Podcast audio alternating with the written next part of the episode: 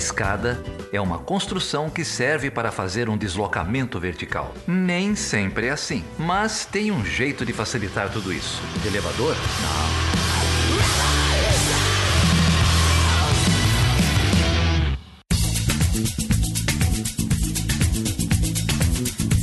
Bom, e hoje eu tenho alegria de te receber. Você sabe que eu tô tentando há muito tempo, né? É... eu já tô, já tô te expondo já logo de cara que essa gravação tá marcada, sei lá, anos atrás. Mas eu já já explico por quê. Tô brincando aqui, mas eu tô com a Débora Garcia Gaspar. Ela é professora de Relações Internacionais, é coordenadora também do curso de Relações Internacionais do Departamento de Desenvolvimento, Agricultura e Sociedade da Universidade Federal Rural do Rio de Janeiro. Falei certo, Débora? Falou tudo certo. É longo, mas foi. Eu treinei bastante antes de, de, de você chegar aqui. Débora, que legal que você topou vir aqui falar com a gente, estou muito feliz. Legal, Felipe, agradeço muito o convite. É, é, também quero parabenizar o, o Chutando Escada, né? É uma referência não só para os nossos estudantes de relações internacionais, material que a gente usa em sala, mas acho que também é um espaço de, de encontro, né, dos diferentes profissionais da área, pesquisadores, professores. A gente fica sabendo um pouquinho do que, que o pessoal anda fazendo. É um espaço bem que cultiva esse, esse tipo de laço, bem legal. Obrigado, é, para a gente é uma alegria enorme te receber. Mas antes da gente começar, então, a falar sobre é, o tema da tua pesquisa, enfim, o que você vem fazendo, é, eu queria te perguntar um pouco sobre o curso. Você coordena o curso de Relações Internacionais que está no Departamento de Desenvolvimento, Agricultura e Sociedade. É, até onde eu tenho notícia, é o único curso né, que tem essa pegada.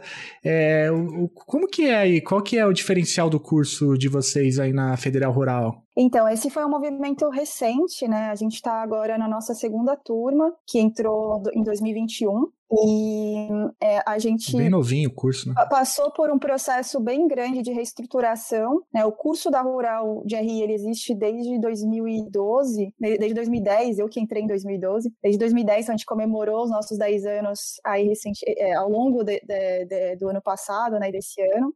E, e tinha um, um, uma série de laços sendo construídos entre professores do curso e pesquisadores do CPDA, né, da pós do Departamento de Desenvolvimento, Agricultura e Sociedade. Então a gente começou a observar uma série de simbioses e, e potencialidades aí de cooperação. E nós éramos muito poucos né, no curso de RI, a gente não tinha é, condição é, quantitativa de formar um, um departamento, a gente estava abrigado no departamento de História e, e é, as nossas relações com o departamento de história sempre foram ótimas, né? E, só que o departamento de desenvolvimento, agricultura e sociedade não tinha uma graduação, né? E o departamento de história tinha sua própria graduação, né? É, em torno da qual convergiam os professores do departamento. Então, nessa aproximação que começa no âmbito das pesquisas e, e, e de orientações de, de bolsa de iniciação científica, orientações de monografia, né? E participação de alguns professores é, nas pesquisas do CPDA, é, nasce essa ideia de talvez construir, né, ali em 2017, 2018, construir uma graduação que pudesse é, dar ao curso de RI um departamento próprio e dar ao departamento um curso de graduação. Então foi um processo longo, a gente fez uma, uma série de pesquisas, né, sobre a viabilidade, a gente pesquisou cursos temáticos como o da Unila, que tem uma, uma vertente de integração regional, né, e outros, para é, propor um PPC que é muito diferente, né, ele é muito inovador e que se estrutura é, na, nos eixos de meio ambiente né, e, e, e desenvolvimento sustentável, é, recursos energéticos,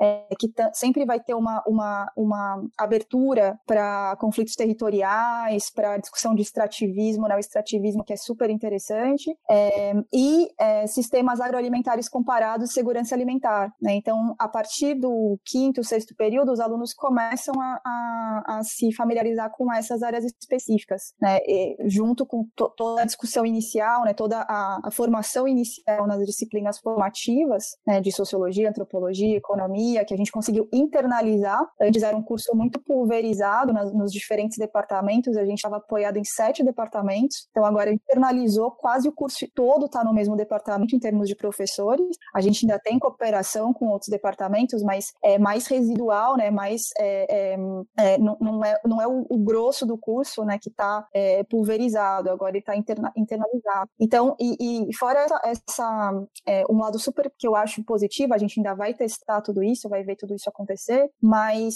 o, os mesmos professores que vão é, é, ministrar as disciplinas formativas vão reencontrar esses alunos nas disciplinas temáticas no, no da, da, da, da, formação deles. Então, acho que isso também vai promover uma maior integração né, entre professores e, e o curso, que eu acho que tem bastante potencial. Né? E além disso, a gente tem as nossas, todas as, a, a, as DCNs, as, as linhas da DCN estão cumpridas, né, as matérias é, das diretrizes curriculares nacionais, é, mas dentro de uma proposta específica temática. E que é, tenha, tenha adesão à vocação da nossa universidade, que é uma universidade rural. Né? A gente tem a Embrapa do outro lado da avenida, a gente tem cursos históricos na rural, né, de agronomia, engenharia florestal. Então, acho que tem bastante espaço para simbioses aí. Ah, muito legal. Eu fiquei bem, bem interessado em saber mais sobre o curso. Então, ó, talvez tenha alguém ouvindo aí que está pensando em fazer RI, considerem a Federal Rural do Rio de Janeiro e também o pessoal que está procurando pós-graduação. É, então, eu vou citar aqui de novo, né? A Débora já citou o CPDA, então procurem saber sobre o programa de pós-graduação de Ciências Sociais em Desenvolvimento, Agricultura e Sociedade. Como vocês verão, tem gente muito boa por lá na Federal Rural do Rio de Janeiro fazendo um excelente trabalho. Fazer dinheiro com aplicações. Olha, olha, olha que maneiro se o gueto inteiro receber milhões. Dólar, dólar, euro, euro, euro pra buscar uns equipe, equipado. Olha, olha que eu nem tenho tempo, se eu puder dormir já é mó glamour. Cada uma que eu já ouvi, nesses 29 que eu já vivi, baby. Cada porre que eu já bebi, de Bacardi, Cardi B, uh. Débora, hoje eu te chamei aqui pra gente falar de um tema que todo aluno de Relações Internacionais é, aborda, né? É, e quem não é de relações internacionais já ouviu falar, já e, e, e, e talvez não faça ideia da importância disso é, para o dia a dia, né? Que é o sistema monetário e financeiro internacional. Como que surgiu esse tema na tua agenda? Você fez um, um mestrado sobre sistema monetário alemão, né? É, e depois do doutorado, enfim, você e, e a tua graduação é, é em relações internacionais, né? É, e, e, como que surgiu assim seu interesse em trabalhar sistema monetário e financeiro internacional? Então, é, desde a graduação eu já tinha é, me identificado com a área de EPI, mesmo sem conhecê-la muito profundamente, né? É, começou, na verdade, esse interesse mais, mais marcado quando justamente o grupo de professores, o grupo de economia política da UFRJ foi dar uma palestra na USP, onde eu estava fazendo graduação, e eu fiquei maravilhada, né? Eu falei, não, é isso que eu quero fazer, e aí eu fui fazer o mestrado na UFRJ, fui orientado pelo professor Fiore, e e, ali no contexto, na, é, era uma, eu fiz é, o mestrado em economia. Né? Quando você entra no mestrado em economia, você faz aquela prova da ANPEC e, e a gente demora muito para se envolver com o nosso tema de pesquisa, né? Porque primeiro tem o trauma da ANPEC, depois tem as muitas matérias de matemática e, e macro e micro para fazer. E, e eu estava acompanhando, né? O meu interesse principal eram os cursos dos professores de economia política, professor Fiore, professor Carlos Medeiros, professor Franklin Serrano, e eu me envolvi num grupo grupo que é, era coordenado pelo professor Luiz Fiore, é, que estava é, propondo né, pesquisas na longa duração, né, formação do, do, do, do sistema interestatal capitalista, né, era essa a proposta. E, e eu tra trabalhei com, com a Alemanha, estava né, também com, com a, na época, hoje eu também professora da Rural, professora Clarice Menezes, é, que estava desenvolvendo pesquisa, tinha feito sua, sua tese sobre a formação do Estado alemão. Então eu peguei um gancho gancho né, da, da, pesquisa dela e falei, ah, vou ver então a formação do sistema monetário. E eu achei, foi, foi muito interessante como pesquisa, é, eu peguei, começa ali, o, o, grosso mesmo começa no século XVII, no, no, século XVI, na verdade, quando a Prússia começa a tomar projeção no, no, no espaço do Sacro Império, né, e vai até a unificação alemã, né, quando a Prússia, pelas guerras é, de unificação, não só é, vence né, a Áustria, Dinamarca, França, mas também é, incorpora né, o, o, os hubs financeiros da, da região. Né? Acho que o caso mais emblemático é a cidade de Frankfurt, que era uma cidade livre e que, é, é, pela força, acaba sendo puxada para dentro dos Overheim, do sistema de pagamentos e sistema financeiro da Alemanha recém-unificada. Só que, ao mesmo tempo que foi muito interessante fazer essa pesquisa, é muito, eu me dei conta que é muito difícil fazer pesquisa histórica é, de um país estrangeiro, né? É, primeiro sem falar alemão, segundo, sem é, ter acesso a fontes primárias mais contundentes, né? Então, quando eu comecei o doutorado, aí o doutorado eu já estava no PEP, né? eu saí do, da, do, do, programa de pós-graduação em Economia e fui para o PEP. O PEP é o Programa de Economia, de Economia Política Internacional da UFRJ, né? Isso, que foi criado em 2009, então eu, eu, eu, eu comecei o mestrado em Economia em 2008, né? Por um ano eu não, não pude já ir direto para a EPI. E, e, a discussão de, de, sistema monetário internacional e Bretton Woods, colapso de Bretton Woods, é, declínio da hegemonia americana, não declínio da hegemonia americana, é central no PEP, né? É, ela é, é, um ponto de convergência muito importante entre os diferentes pesquisadores lá, nas mais diversas vertentes, né? E, e foi aí que, durante o doutorado, eu é, me, comecei a me interessar por é, olhar, é, na verdade, tudo começou com a inserção europeia na, é, no, no, contexto da hegemonia finance, monetário-financeira americana. Esse foi o ponto de partida. Tanto é que quando a gente se conheceu, Felipe, lá em 2011, numa, num, num, num congresso da Unpox, eu estava falando eu tava apresentando, eu estava apresentando um trabalho sobre a União Europeia de Pagamentos. Né? Eu estava bem focada na, na, na, na construção europeia e na, na integração financeira da Europa. E aí começou a me chamar muita atenção essa referência é, constante aos Estados Unidos e, e, eu comecei a ter contato com uma literatura que é, é, circunscrevia a integração monetária europeia dentro da hegemonia financeira, monetária financeira americana. Então aí uma tese que começou sobre a Europa acabou se tornando uma tese sobre os Estados Unidos, né? E, e eu tive é, a oportunidade de fazer o, o, o doutorado sanduíche no King's College em Londres e lá é, junto com o meu, o meu co-orientador, né, o professor Magnus Heiner, é, a gente é, ele teve, me deu a ideia de dar uma olhada na documentação norte-americana, né? Ele e também a professora Leila Talani, né, que também é do King's College. É, e aí eu comecei a ver, olhar a documentação americana e achei muita coisa interessante, né? É, sobre, tanto sobre as decisões tomadas ali entre 71 e 73, né, que é o marco do colapso de Bretton Woods, é, como também é, sobre o que, que eles achavam da, das tentativas de, de integração e cooperação monetária na Europa. Né? Então, isso deu um caldo interessante para fazer essa conexão, né? Esse foi o histórico um pouquinho, um pouquinho da, da, do tema da tese e é o que faz com que a, talvez a palavra que eu mais fale, né, a expressão que eu mais falo em aula seja Bretton Woods. é, tem hora que falo, né, né, tento achar uma, uma outra forma de me referenciar, mas é quase impossível porque é ou a fundação de Bretton Woods, ou é o colapso de Bretton Woods, ou são as referências contemporâneas a Bretton a Woods, Bretton né? Woods. A gente fala Bretton Woods 2 na relação Estados Unidos-China, ou vamos fundar um novo Bretton Woods. Então, acho que vai ser difícil eu, eu me livrar dessa expressão. É, e hoje a gente deve falar bastante em Bretton Woods, e talvez tenha algum ouvinte aqui que nunca ouviu falar em Bretton Woods, mas calma, a gente vai explicar. A gente tem aqui a especialista em Bretton Woods para te explicar tudo. É, e a gente está falando muito, né, de sistema monetário, de finanças internacionais. Débora, se a gente tivesse que explicar, assim, é, para alguém que nunca ouviu falar sobre essas coisas, o que, que é um padrão monetário é, em um sistema financeiro internacional? É, o que, que não pode faltar? O que, que tem que ter para a gente poder dizer que aquilo que a gente está falando, por exemplo, Bretton Woods, pode ser entendido como um sistema monetário e financeiro internacional? É, então, na, na forma mais simples, né, eu sempre começo assim, é, os, os cursos de,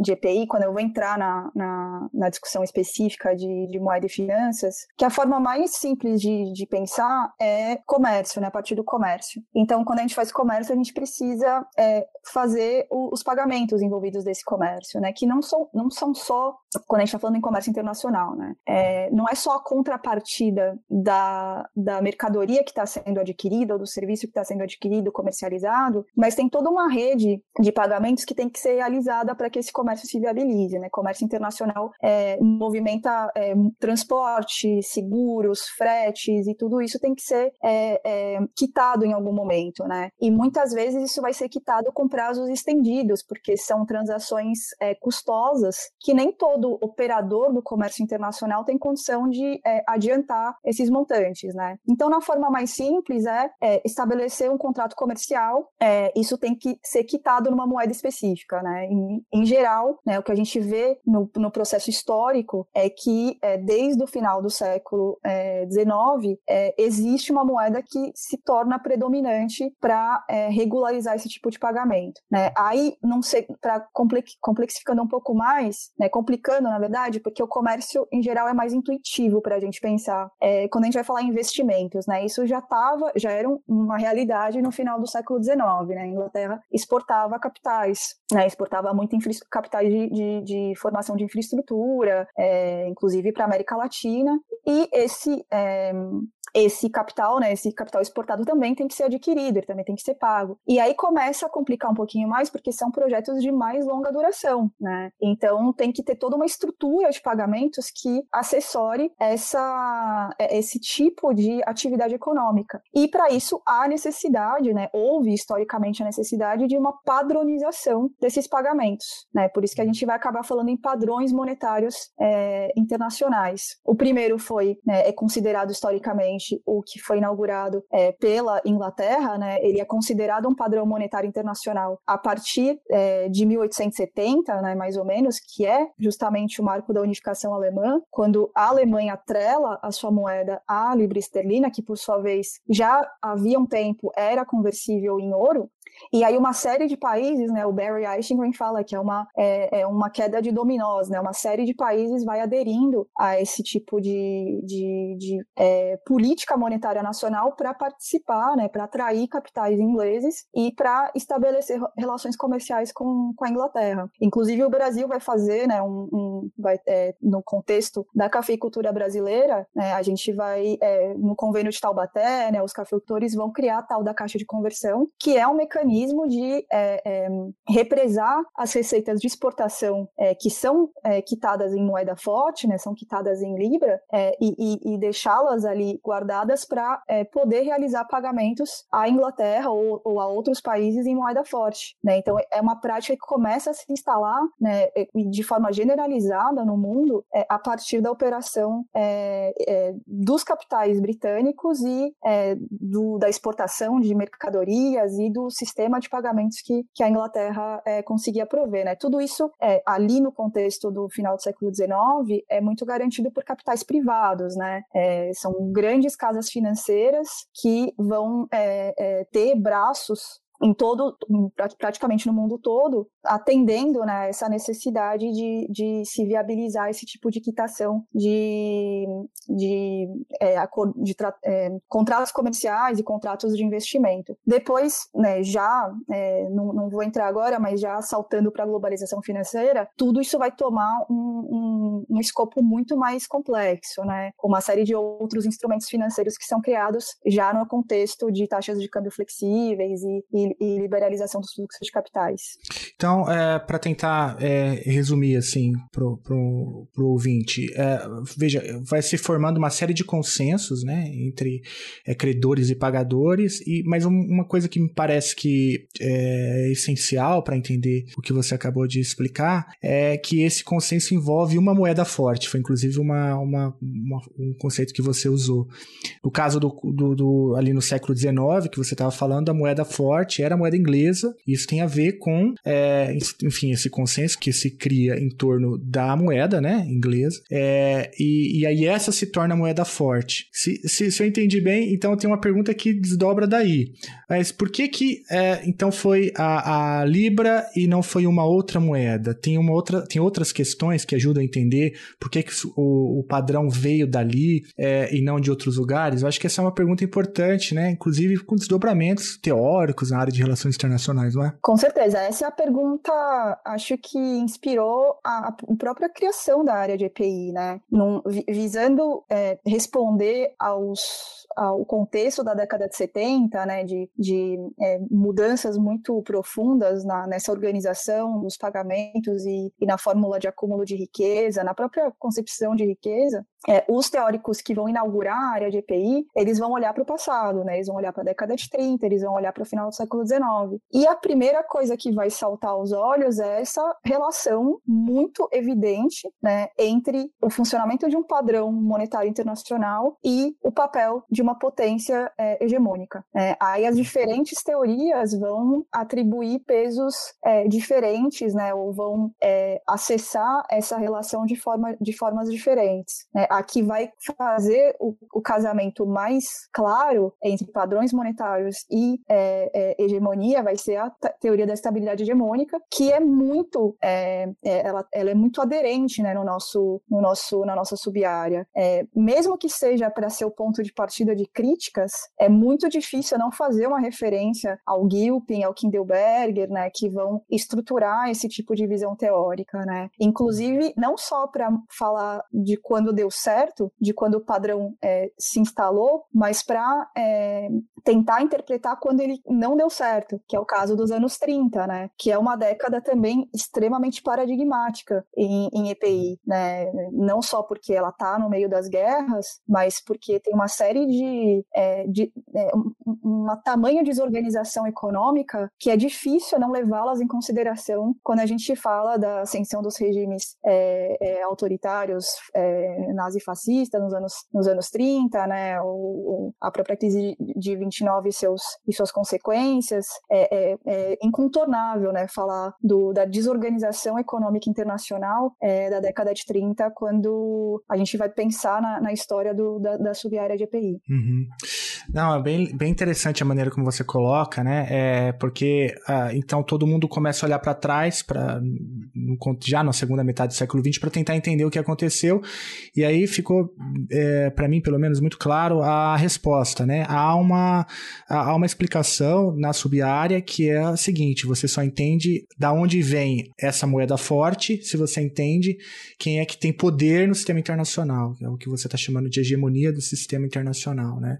Então, é, é, são as hegemonias que sustentam, que criam legitimidade, que criam os, os consensos para que uma determinada moeda seja a moeda forte, ou seja, o padrão utilizado no sistema. E foi isso que aconteceu, então, no século XIX com o Reino Unido. Até eu entendi bem, isso.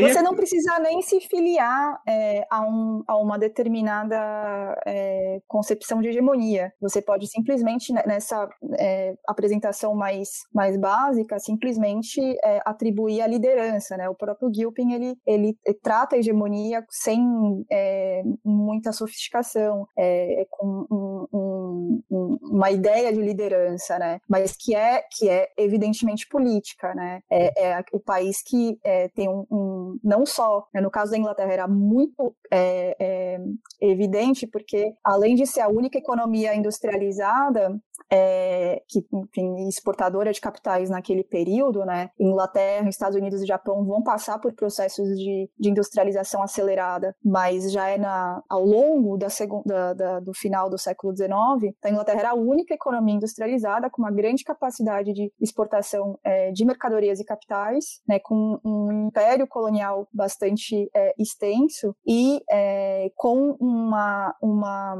uma, uma parte, né, um, um, um, grupo social ali que vai se especializar na gestão financeira de é, tanto dessa exportação de capitais, como já né, de é, é, gestão financeira é, para outros países. Né? A, a, as receitas, para dar um exemplo, né, as receitas do, do Zollverein, que é uma união aduaneira no espaço da, da Alemanha, que virá a ser a Alemanha, é, é, já era, a gestão já era realizada por financistas localizados na Praça Financeira de Londres, né? Então, esse, é, todo esse quadro, né, de, de ser o país industrializado, é, grande exportador de capital, de mercadorias, e, e de ter uma, uma a, é, expertise é, de gestão financeira, vão colocar a Inglaterra na ponta desse processo, né?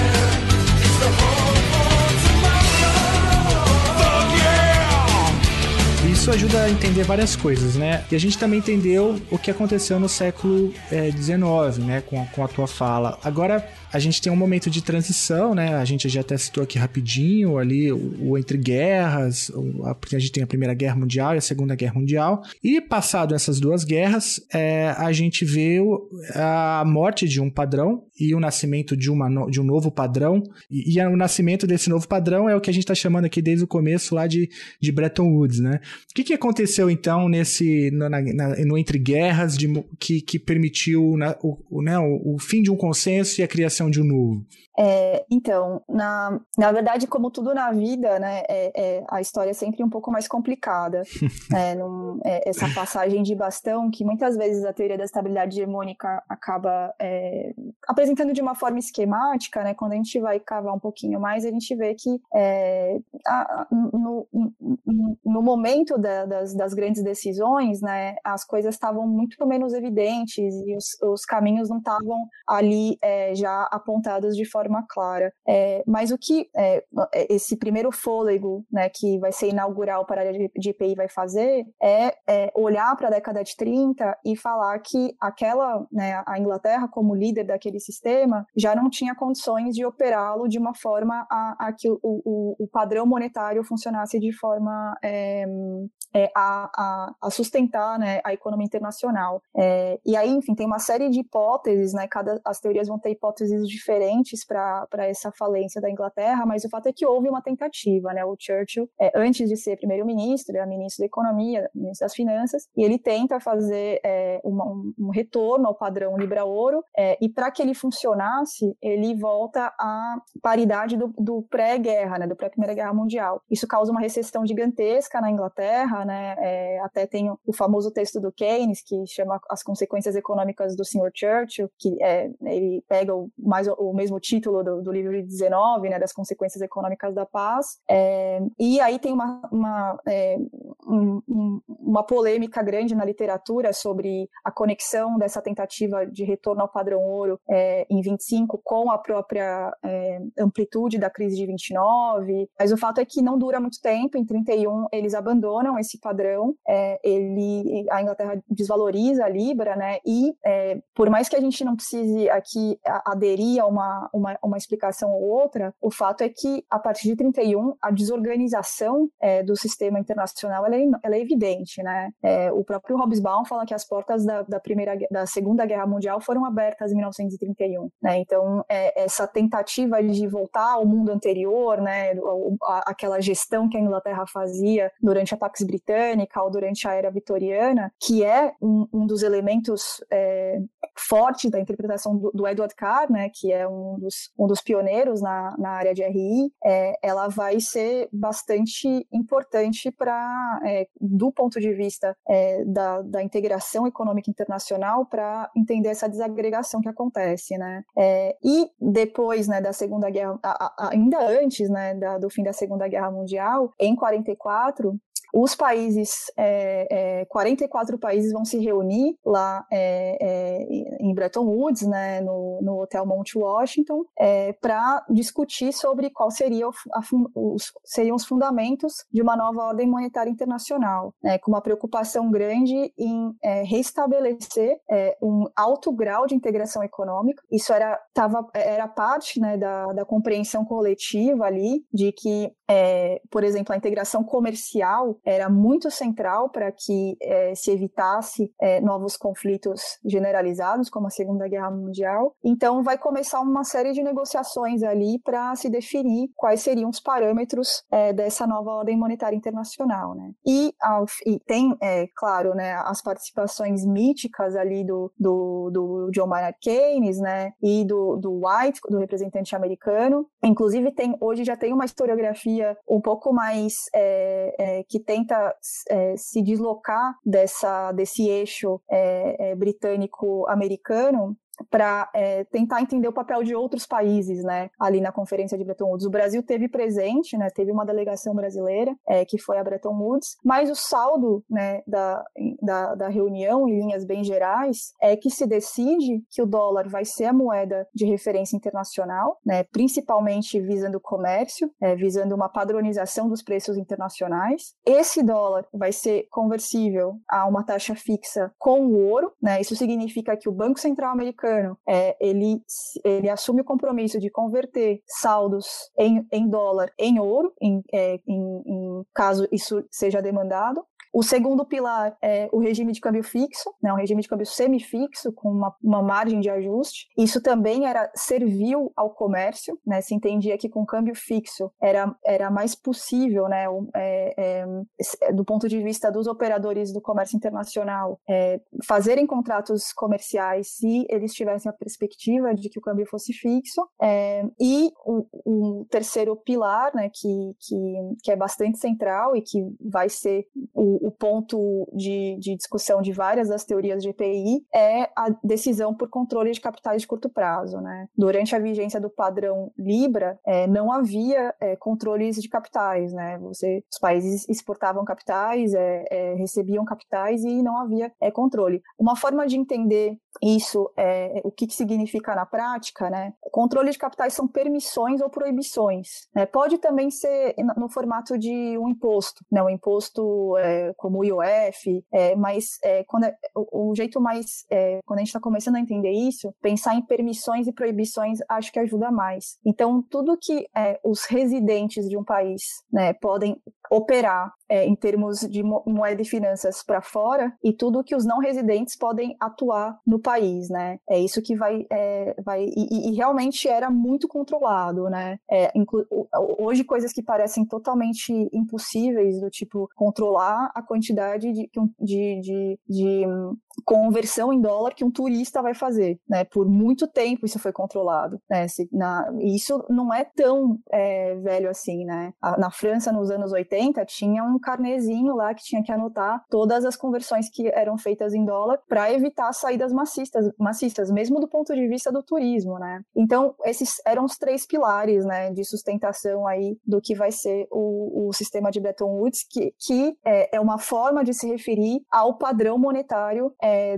ouro-dólar, né? É, que, em que os preços são referenciados em dólar e que esse dólar tem uma âncora é, é metálica na sua paridade com o ouro, que era é, de 35 dólares a onça de ouro, né? Que foi, foi fixado, tá até lá na plaquinha é, de Bretton Woods, né? Falando que, de fato, ali no, no, no, no, contexto de se aproximar do fim da guerra, o mundo precisava muito de estabilidade monetária. E, e a década de 30 ela, ela além de ser importante para a EPI, ela é importante para esses formuladores, né? Esses formuladores estão trazendo um aprendizado ali, é, talvez um trauma, né, da, da, do, da desagregação, da desintegração da década de 30 para a formulação é, do, da nova ordem monetária e financeira internacional. E, enfim, não deixa de ser interessante também colocar de novo naquela perspectiva, naquela chave que a gente estava falando, né? Não é à toa que, então, o novo padrão, que é esse que a gente está chamando de Bretton Woods, a partir dos três pilares que você mencionou, o consenso se dá em 44, é, justamente num contexto ali de quase fim né, da guerra, onde os Estados Unidos já despontavam como uma grande potência. Essa é uma variável talvez importante, né? Porque mesmo quando a gente fala das décadas do entre guerras ali, os Estados Unidos tinham uma postura mais isolada, né? Tava, se fechou um pouco mais em si mesmo, mas agora não, né? Os Estados Unidos estão se abrindo é, e não só isso, estão trabalhando ativamente para a construção de um novo padrão e com o dólar, ou seja, a sua moeda nacional sendo usada como é, padrão monetário internacional. É, então essas coisas estão todas juntas e misturadas, né? Ou seja, o fim da guerra, a ascensão dos Estados Unidos como potência é, e a construção de novo padrão, padrão de Bretton Woods, que vai dar uma estabilidade, mas que dá uma estabilidade já sob a, a, a gestão, entre aspas, né, da hegemonia estadunidense. É por aí? Exatamente. E tem um, assim, a gente pode pode voltar bastante, né? Não, depende muito de onde a gente acha que está o início desse processo, mas se a gente pega a, a, a Primeira Guerra Mundial, né, o endividamento dos países europeus para o esforço de guerra da Primeira Guerra Mundial já tem um endividamento com os Estados Unidos, né? Não só é, depois das dívidas de guerra dos perdedores da Primeira Guerra Mundial, mas inclusive dos aliados, né, que estão endividados com os Estados Unidos e, e é, endividados financeiramente. Também os Estados Unidos tinham é, sido fornecedores, né, de, de, de material essencial para o esforço de guerra. Então já havia uma, um, uma integração é, é, financeira é, que é puxada pela, pelos gastos de guerra. Né? A guerra custa muito caro e, e uma guerra longa, né, prolongada, como foi a Primeira Guerra Mundial, já tinha colocado o dólar nos circuitos ali de de, de, acesso a financiamento externo por parte dos aliados, né, do, da Entente, mas é, depois, quando vão ser negociadas as dívidas de guerra né, pós-Tratado de Versalhes, também tem uma série de planos, né, o Plano Young, o Plano Dawes, que são reestruturações de dívida é, que têm é, é participação né, dos Estados Unidos.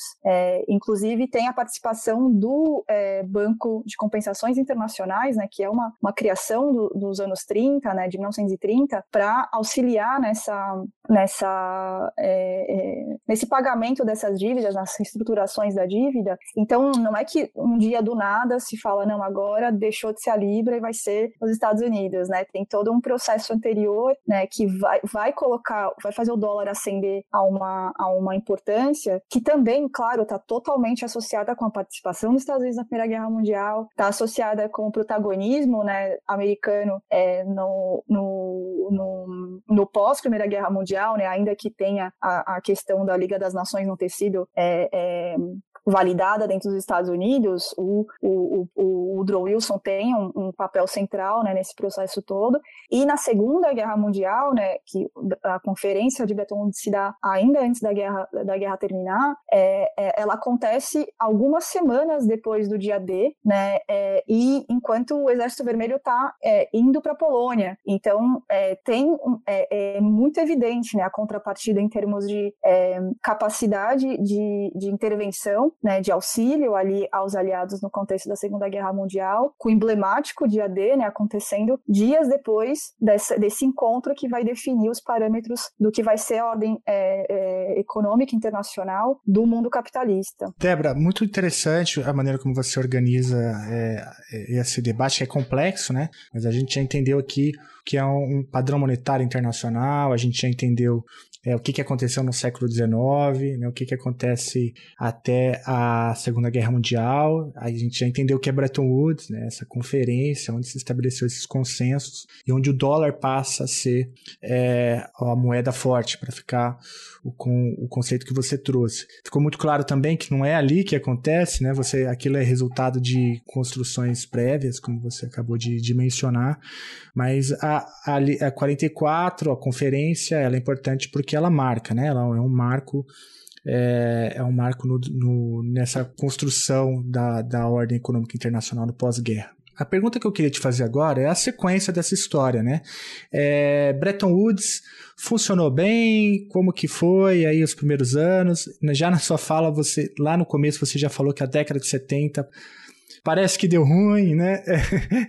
o que, que aconteceu aí nesse intervalo de tempo? Como que Bretton Woods se comportou no tempo até a década de 70? Então, se a gente pega exatamente o que estava escrito no livrinho de Bretton Woods, né, ele funcionou de fato como era previsto pelos seus idealizadores por um período muito curto de tempo, né? É, primeiro que logo é, em seguida, né, quando o, esse, essa nova ordem começa a se instalar, né, não estava ainda claro, né, quando os líderes se encontram em, em, na conferência e depois é, no, no, no, imediato pós Segunda Guerra, é, não estava ainda claro o que, o que viria a ser a Guerra Fria, né? Isso é, começa a se instalar ali a partir de 47 e o que acontece no primeiro momento, né, que a Europa muito é, destruída pela Segunda Guerra Mundial é, tem uma dificuldade grande de é, organizar, né, os seus é, do, ponto de vista, não vou falar do ponto de vista é, produtivo, mas tem uma dificuldade imensa de organizar o seu sistema interno de pagamentos, né? as moedas não eram conversíveis entre si,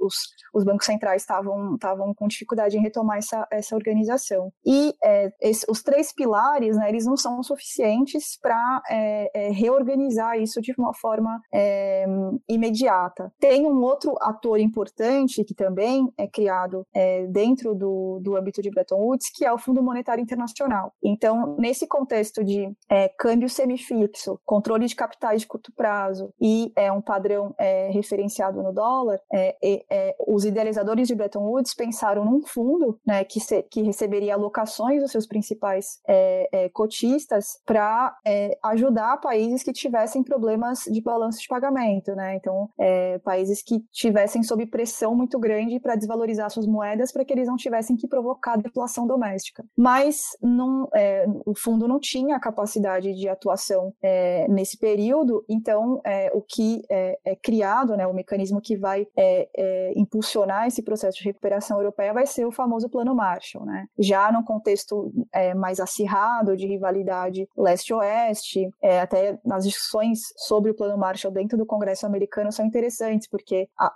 há que se vencer a barreira né, do, do, do, do, isolacionismo interno, isso acontece realmente num contexto de rivalidade com a União Soviética.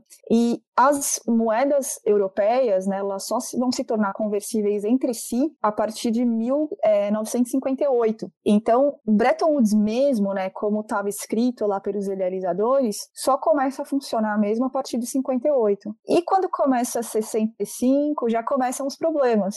Então, o, os anos de funcionamento efetivo daquilo que se tinha é, idealizado é um período muito curto, né? Mas a gente faz, a gente faz a referência histórica ao, ao, ao, ao padrão ouro-dólar ou ao sistema Bretton Woods no período que vai de 45 a 71, 73, dependendo da sua datação. É, e o, no final, na, a partir de meados dos anos 60, é, começa a ter uma pressão sobre esse sistema, né, principalmente sobre, a, é, sobre o regime de câmbio fixo e sobre a paridade do dólar com o ouro, é, por causa de, uma, de um outro desenvolvimento que estava acontecendo em território europeu, né, na Inglaterra. Né, a Inglaterra volta ao, ao, a ter uma posição é, é, central no processo de, de é, gestão financeira internacional, que é um, um, uma novidade para o sistema, né, a, a dentro é, no, no, na jurisdição né, da, da, da City Londrina, começa a, começam a operar filiais de bancos americanos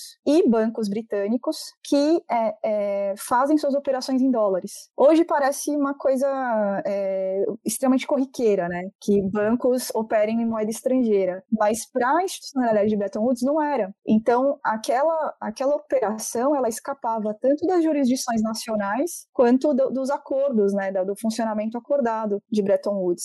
É, isso começa a gerar uma pressão sobre é, a manutenção dos pilares, né, principalmente do dólar com, com o ouro. Alguns clientes importantes desses bancos da, City Londrina vão ser, vai ser a União Soviética, por exemplo, né, que é, é queria ter saldos em dólar, mas não na, numa jurisdição americana, para é, não correr o risco de ter os seus fundos congelados. É, e, e, não só, né, vários outros, como as taxas eram mais é, bem mais é, vantajosas, né? Tinha muito é, mais liberdade de operação de é, é, é, finanças. muitos atores vão começar a usar esse, esse, esse novo circuito financeiro que vai ficar conhecido como o mercado da euromoeda ou eurodólares, né? E é a partir dessa integração e desse, desse aprofundamento financeiro que vão começar uma série de ataques especulativos às moedas europeias, inclusive a libra esterlina Carolina, né, que sofre um ataque especulativo muito forte em 67. É, e é, também a, a, a, França, né, as, os países que têm moedas estruturalmente mais, mais fracas no contexto europeu, porque é, é, não são grandes exportadores. E, finalmente, isso vai chegando próximo aos Estados Unidos, né, começa a ter uma, uma série de ataques especulativos que apostavam que é, o, o preço do ouro ia aumentar, ou seja, o dólar ia ser desvalorizado com relação ao ouro. E aí, em termos da conversibilidade, em termos da, da manutenção do compromisso da paridade, a gente tem muito essa ideia de que é 71, né? 15 de agosto de 71, o Nixon vai lá na TV e fala: é isso, gente, estou suspendendo. É, lembrando que ele, ele suspende temporariamente, né? O anúncio que ele faz é uma suspensão temporária. É, demora para ficar claro que, que a suspensão era definitiva. É, mas desde, desde do início da década de 60 já tem uma série de medidas paliativas para diminuir essa pressão sobre o, o dólar, é, a paridade do dólar com o ouro, né? Porque os Estados Unidos começam a acumular déficit no seu, no seu balanço de pagamentos e com o aumento, né, desse esse aprofundamento financeiro operado a partir de Londres, começa a ficar difícil é, segurar. E então tem uma série de medidas, né? Acho que uma, uma bem marcante é o, o, o sistema de dois níveis de 68 que vai criar um mercado para um mercado oficial para o ouro e um mercado privado e vai proibir, né? Os Estados Unidos falam, eu, a gente não converte mais é, saldos privados de dólares em ouro. É, isso já é um fim da conversibilidade de fato, né? Não está anunciado, ainda está vigente, vigente Bretton Woods, mas a partir do momento em que saldos é, privados não são mais convertidos, não, não existe mais a paridade de fato, né? E algum, o governo, alguns governos, mas especificamente o governo francês, né, começa a fazer conversões é, dos seus saldos é, em dólar, né, na, em, em, em, ouro, né? Para exercer isso, é, é, eu entendo isso como uma pressão política, né? Não só eu, tem vários autores que trabalham com essa hipótese, mas que é uma pressão política é, sobre o, os Estados Unidos para que é, os Estados Unidos fizessem os ajustes necessários, né, macroeconômicos domésticos para sustentar a viabilidade do padrão. Né? Naquela época, basicamente significava fazer deflação. Né? No início do governo Nixon era, bom, todo mundo já fez um dia, né? os europeus todos já tinham passado por algum processo de deflação, de, de é, aperto doméstico para é, é, é, respeitar as regras do sistema monetário, e agora era a vez dos Estados Unidos. Era uma pressão política nesse sentido. E a impressão que eu tenho, eu estou começando agora a ver um pouco mais de perto o caso francês, que sempre me chamou atenção, né? Não só a postura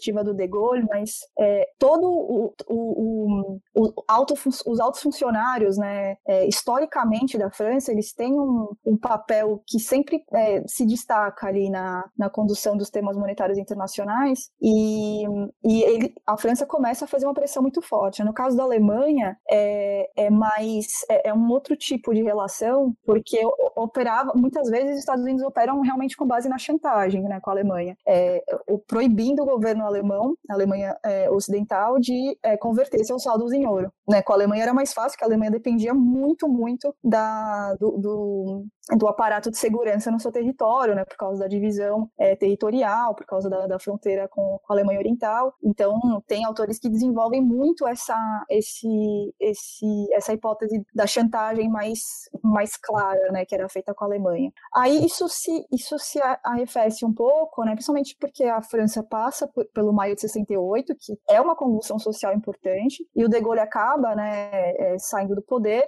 e essa postura um pouco mais agressiva, ela se ameniza, né? Mas o, o mais importante que, que, que, eu queria falar é que essa, a decisão de, de, ruptura, né? Que eu acho que é o próximo ponto aqui que a gente vai desenvolver, é, de ruptura da paridade do, do, do dólar com o ouro, ela já operava de fato antes, né? Como, como, como no, no exemplo anterior, né? Tem todo uma, um aprendizado que se desenvolve antes que uma decisão política tão forte seja tomada, né? E a mesma coisa vai acontecer em 71. Bom, e aí é, acho que a gente tem que continuar essa história, né? A gente entender um pouco como que funcionou, funcionou por um curto espaço de tempo, é, e funcionou, é, isso é uma coisa que eu queria chamar atenção também na tua fala, funcionou porque também aconteceram outras coisas em outros lugares, né? A Guerra Fria começa, os Estados Unidos começam a é, investir dinheiro fora, né, do, por exemplo, da arquitetura internacional, fazendo isso de maneira unilateral, é, como o Plano Marshall, e aí funciona, isso gera muita coisa, mas gera não só pelo consenso, né? Tem outras coisas acontecendo em outros lugares que ajudam a entender um pouco como que funciona. Aí já na década de 60, os consensos vão se quebrando, como você bem colocou, é, principalmente na Europa, que aí a gente chega é, com acusações graves, né? O Charles de Gaulle, inclusive, é, citava, por exemplo, o privilégio exorbitante dos Estados Unidos, não fazer uns ajustes, até que a gente chega, então, no momento, na década de 70, né? A década muito importante para quem estuda esses temas, é uma década muito importante nas suas pesquisas, né? Eu acho que é, você é uma das maiores especialistas nessa década, não, e, e, não é uma década qualquer, né, Débora? É uma década crucial para a gente entender o que acontece até hoje, não é isso? É, é exatamente esse, esse peso, né, que a gente já conversou sobre isso, que eu atribuo à década de 70. É, eu até falo para os alunos que, que é, é, muito inaugural, né? É inaugural para a EPI, mas é inaugural para o nosso mundo, para entender o mundo de hoje. É, tem complexificações que, que chegam na década de 80, tem a, o processo de é, liberalização financeira, tem um alto processo de integração financeira dos anos 90, mas, é, de certa forma, tudo isso é viabilizado pelas decisões cruciais que são tomadas na, no início dos anos 70. E é, uma coisa importante em termos do, do, do multilateralismo, né, que, que, caracterizou, de certa forma, é, é, a Conferência de Bretton Woods, ainda que com protagonismo americano e britânico, é, isso não acontece nos anos 70, né? É, nunca mais acontece uma Conferência Monetária Internacional, né, na naqueles moldes. Por isso que toda vez que tem um, uma crise aí se fala, não, agora vai, né, o, o G20 ocupa esse espaço, o G7 ocupa esse espaço, mas são arranjos informais, né? Nada, nada é, parecido com Bretton Woods aconteceu. E, e, o que eu encontrei muito, é, que, que foi muito convincente na, nas pesquisas da tese, é, que sempre essa pergunta né, é, de fundo fica, né? É, e eu estava falando isso ontem com, com os alunos da, da Rural. É, pra, quando a gente vai pensar num padrão monetário, né, eu tentei explicar ali no comecinho que a gente precisa fazer uma série de pagamentos internacionais, né, que envolve moedas diferentes, que envolve maturidades diferentes de pagamento. Depois tem uma série de seguros que a gente tem que fazer porque existe volatilidade, enfim, vai, são camadas de complexidade que vão se, se adicionando mas quando a gente vai, quando a gente pensa no padrão monetário e a gente pensa num padrão que tem uma referência no metal, é mais intuitivamente é, simples de entender, né? Tá, então tem o ouro, né? E aí o ouro vale alguma coisa, né? Porque o ouro tem um valor de mercado, ele tem um valor intrínseco. E os Estados Unidos falam, não, beleza, eu vou botar todo o meu ouro aqui, né? Tá aqui no Fort Knox, eu guardo para vocês e eu vou emitir dólares, né? Que vão ser usados nas transações internacionais. Inclusive quem quiser aí pode acumular dólares e títulos do Tesouro Americano americano nas suas contas, né, nas suas reservas é, externas, para poder quitar pagamentos com os Estados Unidos. Mas o ouro está aqui, né? E, e, e, isso a gente consegue entender mais de uma forma intuitiva, né? É só uma representação, o dólar é uma representação daquilo que tem valor de verdade. Mas e quando não tem mais o ouro, né? E, e continua funcionando? aí começa a ficar estranho, né? Porque o que, que sustenta? E aí o que, o que a, a pergunta que, que me guiava, né, era, tá, se funciona sem o ouro, talvez o ouro não fosse tão importante antes, né? Talvez é, essa seja a questão interessante, né? Qual, como entender o funcionamento anterior, né? É, já que a, a, a, perda da âncora, ela não, ela não atrapalha o funcionamento. Claro que ele fica mais complicado, né? Tem volatilidade cambial, câmbio flutuante, tem é, fluxo de capitais é, especulativos, mas é, o que é, para mim ficou, eu consegui extrair né, ali dos documentos é uma consciência muito grande. Né? Já em 69, né, começa ali a documentação, começa com uma força-tarefa sobre os problemas da balança de pagamento dos Estados Unidos. E depois tem o grupo, o grupo do Volcker, né, que vai se reunir para é, discutir possibilidades de reforma desse sistema. É, o Paul Volcker, né, que vai ser o emblemático presidente do Fed no final dos anos 70, ele era o subsecretário para assuntos monetários internacionais no governo Nixon. Né? É ele que vai é, viajar depois do, do, decreto do fim da paridade, ele e depois do, do, da reunião do Smithsonian, né, quando eles vão definir as novas paridades, é ele que vai viajar pelo, pelo, por todos os países europeus para falar com cada um, para explicar, ah, calma, não, a gente talvez volte para o padrão ouro, não fica, não fica preocupado, né? Ele que vai, essa rede que ele constrói, né? essa rede transnacional aí de é, tesouro, Fed, ela vai ser muito importante para depois a condução que ele vai dar à política monetária no, no final dos anos 70. E nesses, nesses relatórios, né, do, do final dos anos 60, é, já se fala muito claramente, né, de, da possibilidade de romper a paridade. Então, tem um relatório específico da Força Tarefa que eles falam é, tá, é, a gente tem que se preparar né, para retiradas excessivas de ouro. A gente não pode deixar cair a um nível muito baixo. E se começar a ter uma, uma corrida para o ouro, a gente vai ter que decretar o fim da, da, da paridade. A gente vai parar de, de, de, de, de converter mesmo demandas é, oficiais, né, demandas de governos. E ali também está explícito que é, é, isso não necessariamente traria um colapso do valor do dólar, né? Eles queriam desvalorizar o dólar, mas sempre tem o receio de que isso se torne uma crise cambial, né? É, se fosse qualquer outro país que não os Estados Unidos, seria uma crise cambial. Então eles falam isso muito provavelmente não vai causar uma queda abrupta do dólar e é muito provável que os países continuem acumulando dólares nos seus saldos é, externos, né? Que em última instância significa é, acumular né, não, não só dólares, mas títulos da dívida americana.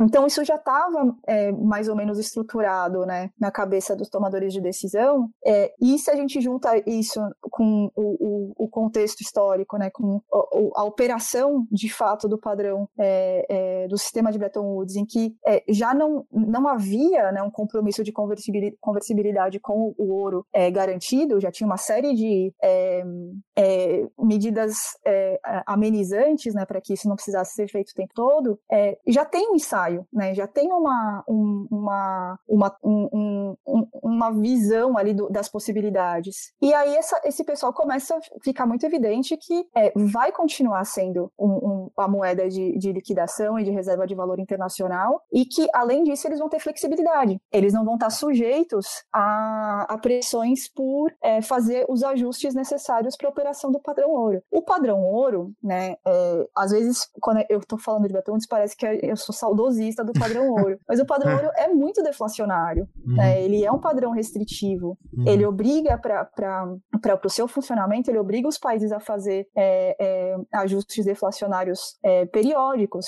Então ele também não é uma solução ultra interessante. Né? E, e, quando a gente percebe isso, a gente vê que a pressão do De Gaulle sobre o, o governo americano é uma pressão conservadora, na verdade. É que é, ter um instrumento que permita fazer os ajustes. Né? E aí, com esse, com esse quadro montado, quando no dia depois de ir lá para Camp Davis, né, se reunir com seus assessores, é, o Nick, e o Nixon vai à TV e anuncia a, a ruptura temporária né, da paridade, da, da conversibilidade, fica menos é, é, é, espetacular, né? Parece menos uma, uma coisa que veio do nada, né? Porque tem todo esse, esse contexto, contexto anterior. E aí, o que acontece entre 71 e 73 é que há uma tentativa, né? E aí eu tenho uma série de reuniões em que o Volcker fala pro, pro para o Valéry Giscard d'Estaing, fala para o Pompidou, né, para o presidente francês, é, que, que, não, que vai voltar à paridade ou que não vai romper com o regime de câmbio fixo. Né. Tem uma incerteza, tem um período de incerteza sobre o funcionamento do, desse novo padrão, né, se essa flutuação entre as moedas é, ela seria viável e se os países continuariam acumulando é, dólares e instrumentos denominados em dólares para sustentar o funcionamento desse padrão. Até que em, em março de 73, é, os Estados Unidos anunciam que não vão fazer mais nenhum tipo de intervenção no mercado cambial. Também não é verdade, né? Mais para frente na década eles vão é, é, fazer operações em conjunto com a Alemanha, mas como política né, cambial, eles não iam fazer mais intervenções no mercado cambial para sustentar é, as paridades é,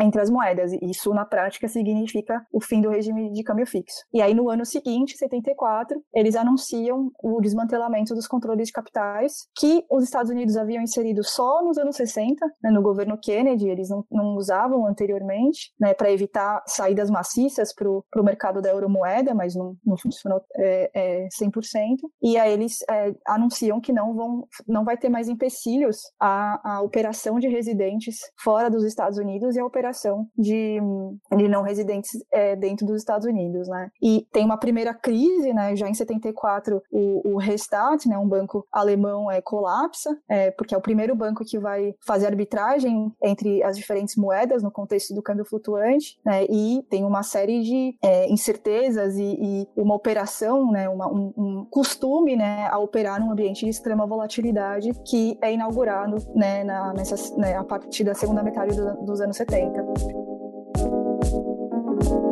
Eu quero make money, money, make money, money, money. De ouro eles se banham, de ouro me banharei. Punanição, um sistema que eu tenho, eles não têm. Vai me observando enquanto eu conto hoje sem. Eu quero make money, money, make money, money, money. De ouro eles se banham, de ouro me banharei. Punanição, um sistema que eu tenho, eles não têm. Vai me observando enquanto eu conto hoje sem. Euro, dólar, real. Papo de finança enquanto danço, danço hall. Sou preta, Patrícia, podre de rica. Ainda por cima zica, se mosca nós embica. Minha riqueza vai do ouro ao olho de coco. Sem engana quem acha que eu só posso sufoco. Porto melanina, autoestima, chave as meninas. Todo dia cria, chefia, faça minha rotina. Eu sou muito quente, cê não entende. O começo a gênese da pele reluzente. Chefe da espécie, cash em espécie. Me chamam de Cassie. É, é porque eu acho que uma pergunta que a gente precisa fazer é, é um pouco o desdobramento disso, né? A gente avançou então, os consensos foram, foram sendo desfeitos, né? Em 74 você tem essa crise, a primeira grande crise, mas o fato é que o sistema continua funcionando sem o lastro do ouro, né? E aí a primeira pergunta é a seguinte: o, o, é, o, que, o, que sustenta o dólar, né? É agora com, com o fim do, do, do de Bretton Woods. É, e, e, e, qual é quais são assim, assim, as principais características do mundo pós-Bretton Woods? Né? Porque, claro que a gente não vai chegar até é, o dia de ontem, a gente está fazendo aqui um sobrevoo histórico, mas uh, o mundo pós-Bretton Woods é, bem ou mal, é o mundo de hoje, né? Então, uh, quais são as principais características que você colocaria é, desse novo padrão monetário internacional, ancorado exclusivamente é, nesse mundo, né, pós-Bretton Woods, ancorado no dólar e agora com o câmbio flutuando de novo, né, com o capital é, é, é sem essas restrições do capital, que eram os pilares é, do, de Bretton Woods, só o dólar sobrevive, né, mas com uma nova, com um novo consenso, sem a necessidade da conversibilidade. Então, o que, que sustenta esse sistema e, e, quais são as principais características? É, é, é, correto dizer que ele é mais. o sistema todo fica mais instável? É correto dizer que as crises são mais recorrentes? O que, que você teria a dizer sobre isso? É, acho que é, do ponto de vista político, né, e, e, a teoria, as discussões teóricas ajudam bastante a gente a, a navegar, porque não é simples, né, é, é derivar a sustentação desse, desse, desse sistema, do funcionamento desse sistema, mas é, do ponto de vista da, de como lá na, na, no, no, grupo de economia política, né, no PEP em geral, é, a gente vê esse, esse, esse contexto, é basicamente o poder americano, né, o poder é, dos Estados Unidos, né, a sua, não só é, a sua projeção externa, né, que garante que os investidores, né, o que que faz, né, com que em períodos, por exemplo, de, de taxa de juros é, da economia norte-americana baixa, é, taxas de juros baixas, né, que os investidores continuem, é, é, não só é, investidores privados, mas fundos soberanos, governos continuem investindo em títulos do tesouro, né? É a certeza absoluta de que aquilo é, vai é, ter o seu valor garantido, ainda que seja baixo, né? Mas é a certeza absoluta de que a riqueza está sendo acumulada num, num, num instrumento que tem o seu valor garantido. E aí a pergunta interessante é, como garantir isso, né? Como que a gente garante isso? Já era difícil garantir nos anos 70. Hoje, né, com que é, não, não é só a volatilidade dos mercados internacionais, mas é crise ambiental, é, crise de alimentos, crise energética. Bom, a década de 70 também tem uma crise energética, né, que é bastante importante nessa, nessa história. Mas é, quando a gente pensa em termos de garantia, de garantir o valor de algo, é político, né? é controle, é a, a, a, certeza de que o Estado americano, sendo o, o, o, principal, né, o país mais forte do sistema internacional, tem capacidade, tem músculo, tem tentáculos né, para assegurar o funcionamento desse próprio sistema. Né? É, e, e, e, a gente vê, ficar, começa a ficar evidente, né, eu sei que não é simples, mas é, começa a ficar evidente o caráter é, social desse processo, né, social e político. Né? É, é, é todo um sistema que orbita em torno né, da economia americana. E ao mesmo tempo, para dentro, é um sistema financeiro muito, muito líquido, né? Um sistema muito capilarizado, né? E eu, eu acho que uma coisa não funcionaria sem a outra, né? Tem autores que desenvolvem essa, essa tese é, da relação umbilical aí do papel do dólar como moeda internacional num contexto é, de falta de âncora, né? É, em que é, só o que sustenta o funcionamento do, do, do, do sistema de pagamentos e da, dos instrumentos de reserva de valor é, é a própria é o próprio Estado americano é, de que isso tem uma relação muito profunda com a, a, o, a, o, grau de financiarização que existe dentro dos Estados Unidos, né? um, um, um, um ecossistema aí para usar a palavra da moda, um ecossistema de instituições, de práticas de endividamento, de operação de, de, de mercado de crédito, de, de títulos, de ações, é, depois nos anos 80, 90 de derivativos, né? que são, são contratos de seguro contra essa volatilidade. Então, o que eu acho interessante, né, é, é, como imagem, é que é um, em termos ideológicos, né, o que acontece no, as decisões do início dos anos 70, elas são muito isso. A gente pega os principais articuladores, né, os free floaters, né, os, os orientandos lá do, do Milton Friedman que chegam nos espaços é, de poder nos Estados Unidos, é, eles, tão, eles usam essa linguagem, a linguagem da liberdade econômica, né, a linguagem, o, o o, o, Alan Greenspan, né, que às vezes a gente esquece, mas o Greenspan ele foi presidente do Fed de 87 a 2006. É uma coisa surreal, né? E ele fala, né, não, antes de estourar a crise de 2008, 2007, 2008, ele fala a beleza, né, desse sistema é que é, tirando alguns temas de segurança internacional, não importa mais que governo, é, que partido, né, ou que projeto político ganha as eleições é, nos países é, com democracias é, liberais, porque é o mercado que vai que vai ditar as regras, né? Então tem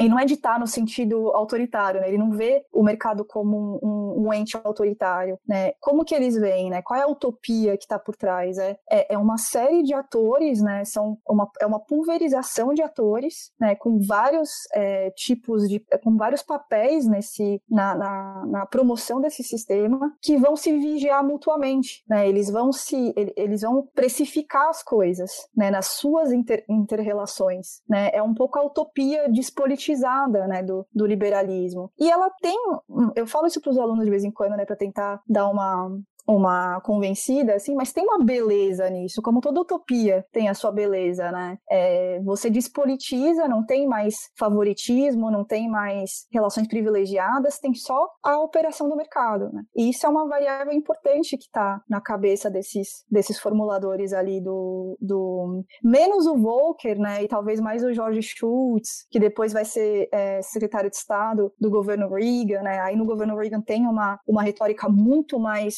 é, aberta nesse tipo para esse tipo de, de, de, de, visão de como as coisas deveriam funcionar. É, então tem, é, o, o, acho que meu ponto é, é fica essa é, como se houvesse em algum momento tivesse é, tivessem tomado a decisão entre uma cooperação muito mais profunda para sustentar um sistema mais complexo e que poderia descambar num certo autoritarismo ou num planejamento é, excessivo em nível supranacional, e a decisão é que não, né, que vai ser operado pelas forças do mercado, como se essas forças do mercado não planejassem, né, tem todo um esforço ali, né, tem toda uma energia humana, né, que é, é, é direcionada a calcular risco, é, a, a, buscar novos participantes para se endividarem dentro da, da, da, da economia norte-americana, a procurar, né, é, às vezes de forma extremamente agressiva, novas oportunidades de investimento, né, a operar esse sistema. Então tem,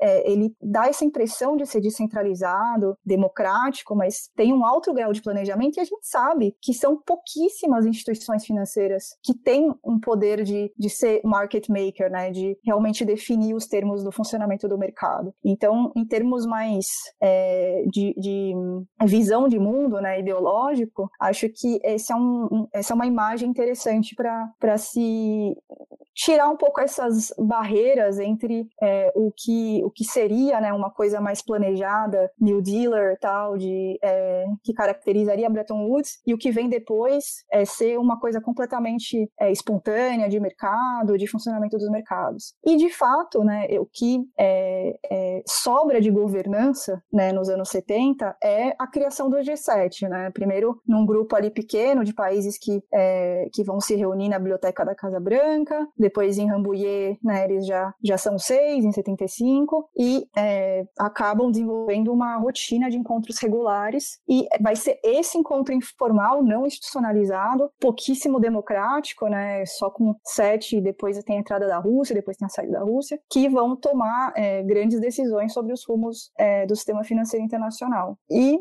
para terminar de responder, é, é, de fato, a partir dos anos 80, a incidência de crises é muito forte, né? Tem um, um primeiro, uma primeira onda que são as crises da, da dívida da América Latina, né, que estão muito relacionadas ao overland, né, ao excesso de é, é, empréstimos é, é, concedidos aos países da América Latina nos anos 70, que tem muito a ver com a reciclagem do, das receitas do petróleo por esses mesmos bancos, né, por essas é, é, bancos que estavam sediados em Londres, né, que vão pegar essa receita excessiva dos países produtores a partir do choque do petróleo e vão emprestar para os países da América Latina. Depois tem uma nova onda de choques nos anos 90 com as crises cambiais, né, começa no México, vai pra, começa ali no estouro da bolha japonesa, vai para o México, vai para o Sudeste Asiático, é, é, Rússia, Brasil, Turquia e Argentina, né? É, e as dot-com nos Estados Unidos. E a última, que é a, a grande crise né, do, do, de 2008, que, a, cujas consequências a gente ainda está vivendo, né? E que deixou muito claro que é, mesmo que haja um, um, é uma série de mecanismos de contenção, de mitigação dos efeitos da crise, e que, do meu ponto de vista, eu acho que ainda está muito operado pelos Estados Unidos, né, é, com os acordos de swap, com as intervenções é, lideradas por, pelos Estados Unidos junto com a FMI, muitas vezes junto com o Banco Central Europeu, que tem consequências dramáticas em termos políticos. Né? Só para citar os dois casos mais emblemáticos, né, no, no, contexto da crise da dívida europeia, tem duas é, quedas de governos que são absolutamente extraordinárias, né? O Pampadeu na Grécia, que é substituído pelo Papademos, que era o vice, é, é, o vice-presidente do Banco Central Europeu, então um tecnocrata de carreira que é, vai, vai ser colocado lá, né? E o Berlusconi, que enfim, por mais que Berlusconi seja o Berlusconi, ele é substituído pelo Mário Monti, que tem as mesmas características, um tecnocrata de carreira, então é, começa a ficar perturbador, né? Que para é, se é, resolver uma crise financeira brasileira, você tenha que é, ir, chegar ao ponto de é, alterar governos é, democraticamente eleitos. Né? É, no Brasil nunca aconteceu nada, nada parecido, né? É, com isso, né? De, sei lá, tirar por conta de uma questão contábil, fiscal, e daí é, derrubar o é. presidente, né? Para pôr alguém tecnocrata, né? Para pôr alguém que, que respeite os ânimos dos mercados. Aqui mercado tem ânimo, né, né Débora? É, é, às vezes ele acorda mais feliz, às vezes ele acorda mais tenso. Aí no dia que ele acorda tenso, às vezes as forças políticas se organizam para derrubar presidentes. É, Ô, Débora, eu, eu, eu queria já te convidar para voltar, assim, eu não tô satisfeito porque a gente até avançou mais do que eu imaginei, a gente chegou a entender assim as raízes mais, mais profundas assim é, da crise de 2008, mas a gente entende um dos pilares também com a tua fala do, do que depois a gente vai chamar de neoliberalismo, né? O neoliberalismo ele tem a como característica essa deusificação do, do mercado, né? É, e da tecnocracia na condução da, da economia e da política, né? E isso a gente já começou a perceber também na já nessa transição aí na década de 70. Não é à toa que alguns, alguns colegas é, voltam a essa década justamente para demonstrar o que, o que é o neoliberalismo, né? E eu disse que não estou satisfeito porque a, eu já tomei muito do seu tempo e a gente vai precisar avançar nessa conversa, então já deixo aqui no, no ar um convite para você retornar, para a gente poder pegar, quem sabe, é, agora já conjunturas mais atuais, para a gente tentar entender um pouco como esse padrão monetário e financeiro internacional vai se desenvolvendo. Tem muita coisa que a gente deixou, claro, para trás nessa conversa, porque o nosso objetivo aqui foi apresentar mesmo a, um pouco de maneira mais ampla e didática o que, o que que, se estuda né, na, nesse subcampo da, da linha de economia política internacional. Mas é, a última pergunta que eu te faço é o seguinte: tem alguma pergunta elementar que eu deveria ter feito e por absoluta incompetência eu, eu, eu, eu deixei passar e algo que você gostaria de falar para a gente poder já ir caminhando?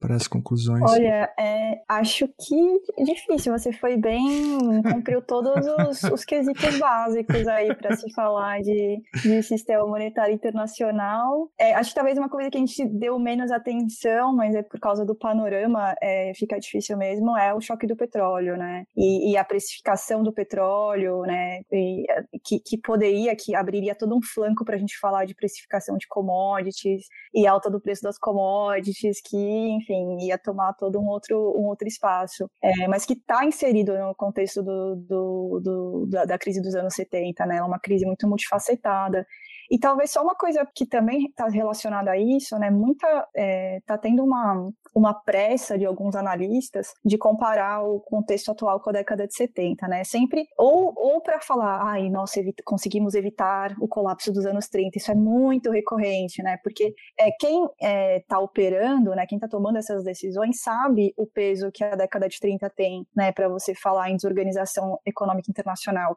não só no, no, no sistema monetário, mas mas como você bem sabe, no, no, no, no comércio internacional, né? O comércio internacional também foi muito desagregado é, nos anos 30, então há um, um receio grande de que é, retrocessos na integração comercial possam se desdobrar em desarticulação política, né? E aí acho que entra o ponto fulcral de EPI, né? Que é fazer essa conexão, né? Então quando a gente está falando, por exemplo, né, no, no mundo pós-dólar, que eu, eu, já te falei que eu tenho dificuldade de, de visualizar, eu também, mas, mas se, se, a gente pensa no mundo que, em que o, o, a moeda chinesa tem um papel mais relevante e a gente começa a pensar num regime multimonetário, né, é, a cabeça de EPI vai falar, tá, o que, que isso significa em termos de poder, né, porque é, a gente tem essa fixação histórica que transições monetárias, né, de padrões monetários, é, padrões monetários foram mediadas por guerras generalizadas, né, então é, é, tentar pensar para além disso, né, é, às vezes a gente está amarrado a, a, a quem desenvolveu as teorias antes, né? Porque a gente foi formado é, com essas leituras. Mas uma, uma frase que eu gosto muito, tem um, autor que ele é um historiador econômico, na verdade, é, que tem um livro fenomenal sobre a, a crise é, de 2008, que é o Adam Tooze, né? Que tá super, agora tem um podcast, tem uma newsletter, e ele fala que em termos de história monetária financeira, né, é, tudo é inaugural, né? O padrão Libra-Ouro foi inaugural quando ele foi criado lá no final do século XIX, a própria tentativa do entre guerras, né, as tentativas de conferências monetárias foram é, vistas pela primeira vez naquele momento, né, o que ele chama do breve e a breve e precária era de Bretton Woods é, é, foi inaugural e o desmantelamento de Bretton Woods também foi inaugural, né, assim como a, a China atrelar sua moeda ao dólar no início dos anos 2000, logo depois de entrar na OMC, e o quantitative easing, né, a política de juros baixos e é, é, ativação de liquidez internacional pelos bancos centrais dos países centrais em 2008 também foi é, vista pela primeira vez quando aconteceu. Então, acho que talvez a lição que fica é a gente é, é, ter essa concepção do passado, entender de onde veio, até para desmistificar muita coisa, mas estar, estar preparado também para é, é, que, que aconteça uma mudança numa direção é, não vista antes. Não, excelente. e esse é o debate quentíssimo, inclusive, né? Eu acho que é, o, é, um dos grandes debates da área e que envolve a compreensão da política internacional contemporânea, da relação entre Estados Unidos e China e também o impacto que isso pode ter na América Latina como um todo e, e o Brasil incluído, é, com as suas especificidades. O dólar vale mais.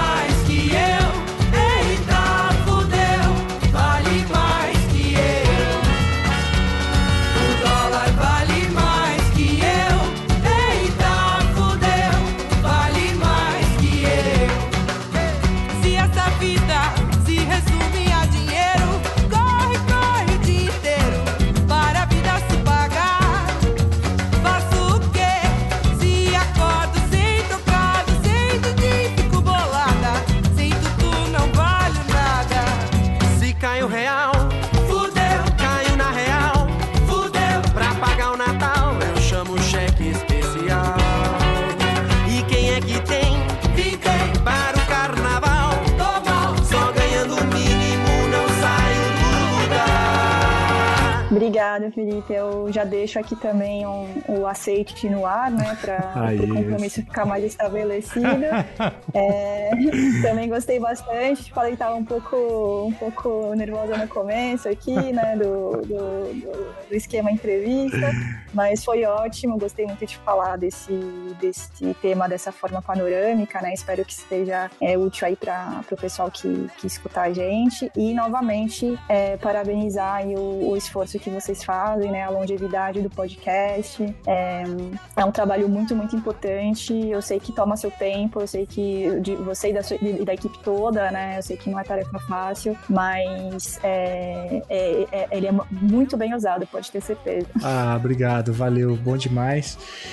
Então é isso aí. É, se você quiser é, saber mais sobre o, como apoiar o Chutando a Escada, basta entrar lá em www.chutandoescada.com.br barra apoio e aí a partir de 5 reais você já ajuda a gente a trazer gente é, tão interessante quanto a professora Débora, como a gente teve a oportunidade de escutar aqui hoje.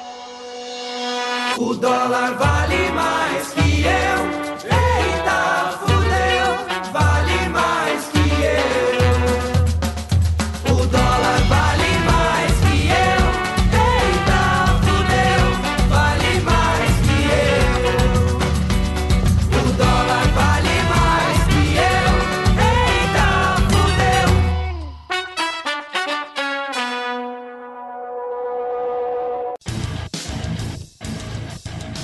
Você acabou de ouvir mais um episódio do Chutando a Escada.